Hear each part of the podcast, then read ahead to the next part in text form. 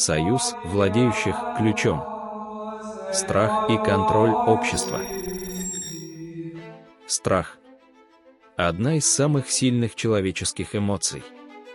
В то время как это безусловно полезно в ситуациях, когда существует угроза непосредственного вреда, это самая изнурительная и опасная из эмоций, если она присутствует без необходимости. В этом эпизоде мы рассмотрим, как страх может быть использован в качестве инструмента для манипулирования массами и как те, кто занимал руководящие посты в прошлом и настоящем, эффективно использовали и используют страх для управления определенными аспектами нашего с вами общества. Человечество, особенно после индустриальной революции, стало все более защищенным от опасностей, с которыми сталкивались наши предки по отношению к окружающему миру, миру природы. Но по мере того, как страх человечества перед природой и стихиями исчез, на его место пришли другие страхи, которые заполнили эту пустоту. Некоторые из этих страхов возникли в ответ на реальные угрозы, но многие – в ответ на воображаемые. Как заметил философ-стоик Сенека, существует больше вещей, способных напугать нас, чем способных сокрушить нас. В своем воображении мы страдаем чаще, чем в реальности. Нравственные письма к Луцилию. Хотя некоторые из этих воображаемых страхов человек создает сам, многие из них являются следствием нарративов, созданных теми, кто находится у власти. Люди, стремящиеся использовать других в своих интересах и манипулировать ими, давно поняли силу страха. Когда человек охвачен страхом перед угрозой, реальной или воображаемой, его рациональные и высшие когнитивные способности отключаются – что делает их легко управляемыми для любого, кто обещает безопасность от угрозы. Ни одна страсть так эффективно не лишает разум всех его способностей действовать и рассуждать, как страх, писал философ XVIII века Эдмунд Берг. Правящие классы на протяжении тысячелетий осознавали силу намеренного вызова страха у своих подданных как средство социального контроля. Генри Франкфорт в своей книге «Духовные искания древнего человека» отметил, что далеко до нашей эры в Древнем Египте распространился психоз страха, вызванный вторжением иностранных мятежников, жаждущих власти и завоеваний. Первоначально этот психоз страха был оправдан реальной угрозой, но даже когда эти чужеземцы были успешно изгнаны из Египта, правящие силы стремились искусственно поддерживать страх среди населения – понимая, что напуганное население легче контролировать, чем бесстрашное. Как объяснил Франкфорт, общему стремлению к безопасности незачем было продолжать сохраняться после того, как Египетская империя отодвинула военные границы Египта далеко в Азию и таким образом отдалила угрозу от непосредственных границ. Это должно было привести к созданию внешней безопасности, которая уменьшила бы потребность в общественном единстве – Психоз страха, однажды возникнув, не прекращался.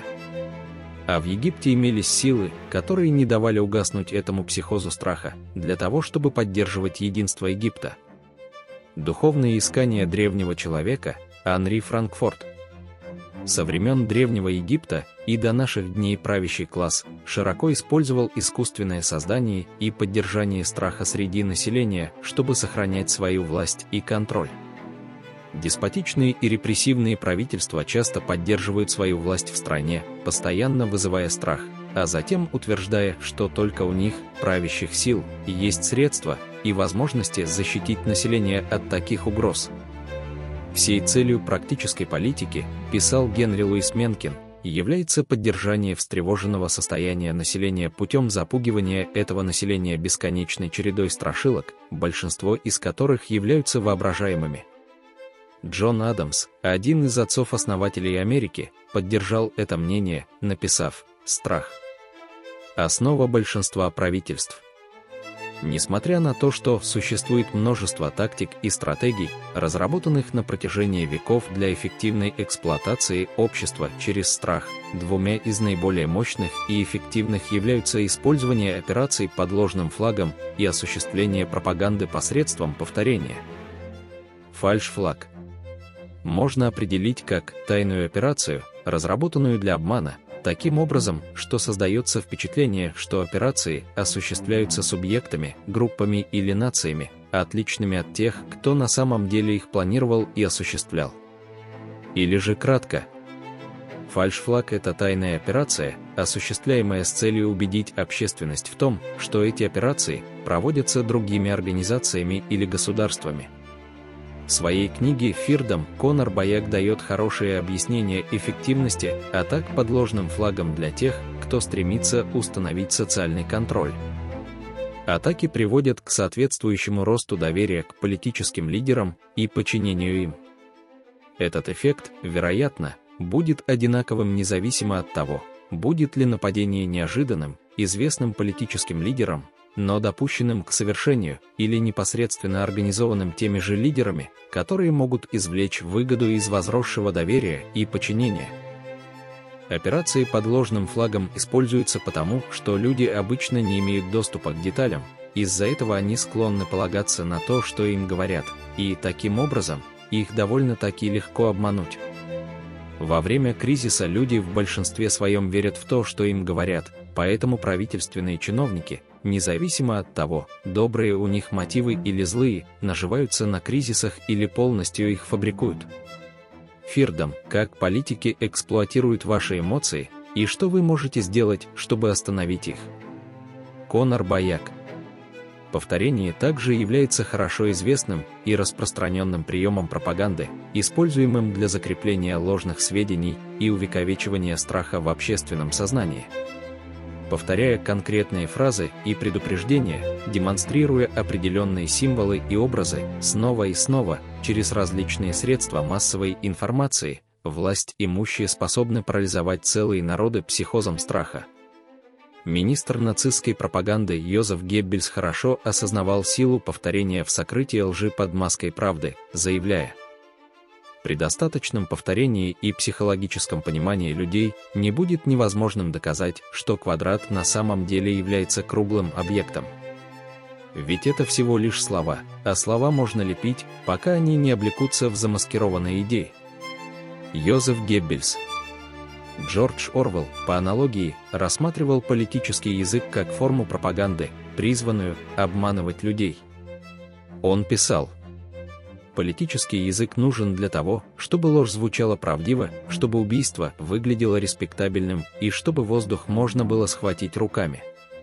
Технологические достижения прошлого века дали власть имущим возможность распространять свои нарративы и заниматься разжиганием страха в масштабах, невиданных ранее в истории человечества. Однако, несмотря на тревожную ситуацию, в которой мы оказались, существует противоядие против силы пропаганды и нагнетания страха. Это знание.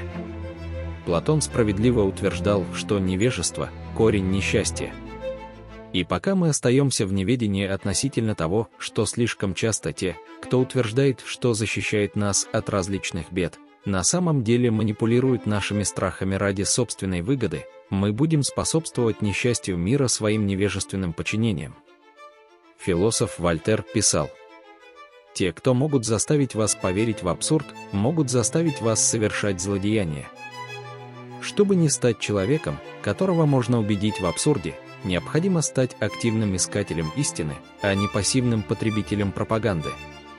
Важным шагом на этом пути является осознание того, что при оценке заявлений тех, кто находится у власти, скептицизм оправдан и даже безусловно необходим. Очень часто те, кто правит, не преследуют интересы общества, ибо, как сказал Александр Солженицын, гениальность политика в том, чтобы извлечь успех из народной трагедии. Реальность такова. Большинство из нас не в состоянии в одиночку изменить мир, но мы можем хотя бы попытаться избавиться от ненужных страхов, которые являются топливом для столь сильной ненависти и разрушения в мире. На самом деле, принятие ответственности за свои действия и убеждения может быть самым важным, что можно сделать, столкнувшись с перспективой деспотичного правительства. Ибо, как отметил Стэнли Милгрэм, исчезновение чувства ответственности является следствием большей сферы подчинения власти. И кроме того, может ли быть правдой высказывание Болди Харпера о том, что человек, который знает, что такое свобода, найдет способ быть свободным? Хочется поверить, что это действительно так. Но важно понимать, что те, кто пережил подъем репрессивных правительств, редко осознавали, в какой опасной ситуации они оказались. Пока не стало слишком поздно.